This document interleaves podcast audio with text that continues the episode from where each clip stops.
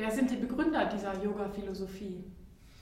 Yoga ist schon uralt. Yoga ist mehrere tausend Jahre alt. Die Anfänge liegen im Dunkeln.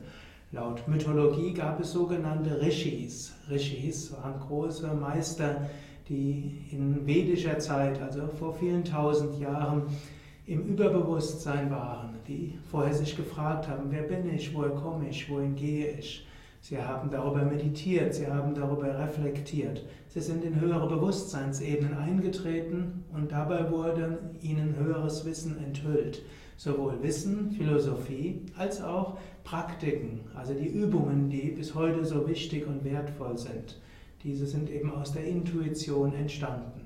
Es gab beim Yoga auch nicht nur einen Begründer, sondern es gab viele Rishis und das hat sich dann über die Jahrtausende weiterentwickelt. Was sich bewährt hat, ging weiter, was sich nicht bewährt hatte, wurde dann wieder losgelassen. Und in jedem Zeitalter wird das Yoga auch angepasst an die Bedürfnisse der Zeit.